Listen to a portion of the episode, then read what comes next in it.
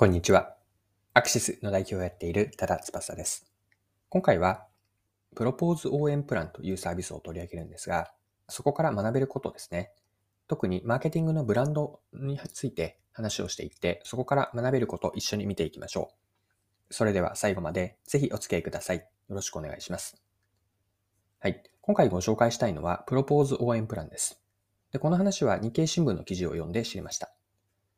では記事から一部を抜粋して引用します。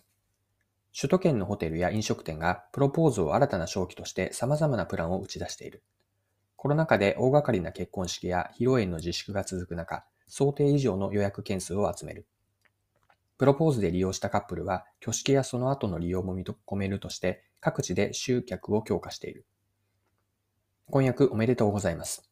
ホテルニューオータニ幕張内の教会前。扉が開いて出てきた男女を大勢のスタッフがシャボン玉の演出で祝福する。女性は、わあ、びっくりした。ありがとうございます。と驚きの表情を浮かべ、プロポーズに成功した男性はスタッフ一人一人にお辞儀。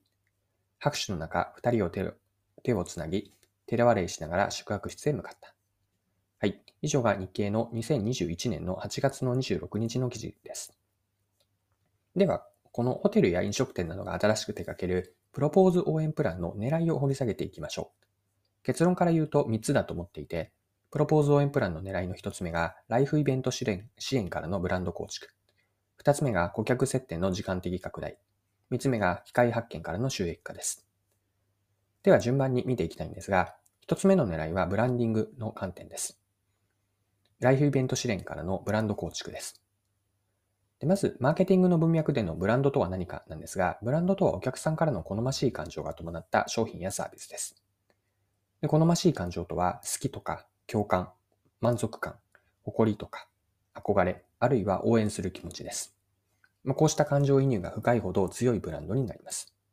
でブランドになっているほどお客さんに積極的に選んでもらいます。ま、これでいいかなというような消去法ではなくて、これがいいというこのでとがの違いなんですが、ここがポイントになって、ブランドになっているほどこれがいいと能動的に選んでもらいます。でブランドとはお客さんの頭の中にできる価値イメージで、えっと、価値というのはバリューの方ですね。価値のイメージで、ブランドができるのは、つまり好ましい感情が生まれるのは、商品やサービスへの体験によってなんです。で、ここでブランド応援、えっと、プロポーズ応援プランに話を戻すと、ホテルとか飲食店でスタッフ総出で祝ってくれるプロポーズプランというのは、カップルにとっては一生の忘れられない体験になります。ここに幸せという感情がホテルとか飲食店に結びついてブランドになるわけです。はい。では二つ目の狙い見ていきましょう。顧客接点の時間的拡大です。ホテルや飲食店のこれまでの結婚に関する提供サービスというのは結婚式や披露宴だったんです。でプロポーズ応援プランは結婚式よりも時間軸でもっと前の段階でサービス提供機会を見出し実現しました。で、これは先ほどの日経の記事からの引用をまたしますね。ニューオータニの担当者は、教会やホテルの利用、教会やレストランの利用を少しでも増やそうと始めたが、ずっと予約が埋まっており、想定以上の人気。ここで結婚を決めたカップルが、コロナ後の挙式を決める例も増えており、10年単位のお付き合いになりそうだと喜ぶ。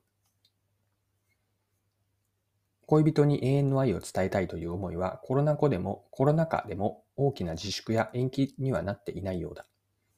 はい、以上が記事からでした。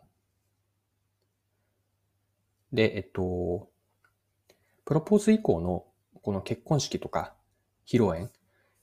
え結婚後の記念の日とか、あとは、うんと、普段からも利用してもらえることが期待できて、これによって末長いお客さんになってもらいます。プロポーズという場に顧客接点、これはサービス提供の接点なんですが、顧客接点を作って、かつ思い出に残るような体験をしてもらうことを新しいビジネスにしています。マーケティングの観点で言えば、顧客接点の量を増やし、接点でのサービス体験という質も深いものにしたんです。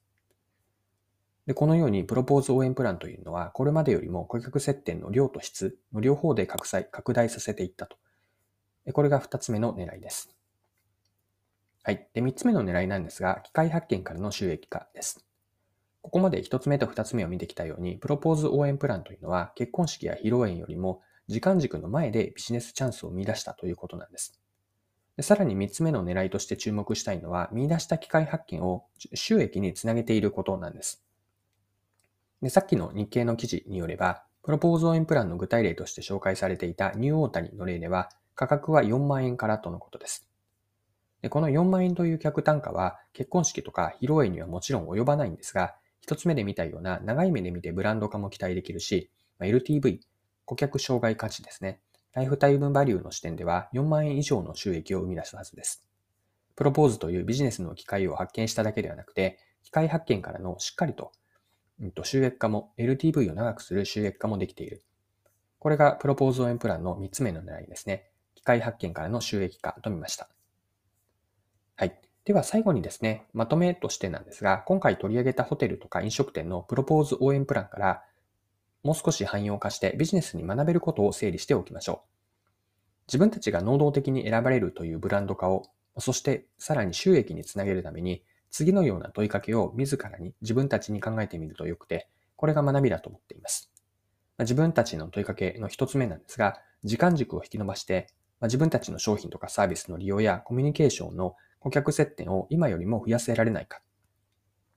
二つ目の問いは、新しいその顧客接点でどんな体験をしてもらえれば好ましい感情を持ってもらえるか。これはブランド構築への問いかけです。また、見出したビジネスの収益化から収益機械発見から収益にどうつなげるといいか。そして LTV で末長いお客さんとの関係にできるためにはどうすればいいのかと。こんな問いかけをするというのが今回の学びとして残しておきたいことです。今回も貴重なお時間を使って最後までお付き合いいただきありがとうございました。これからも配信は続けていくので次回の配信でまたお会いしましょう。それでは今日も素敵な一日にしていきましょう。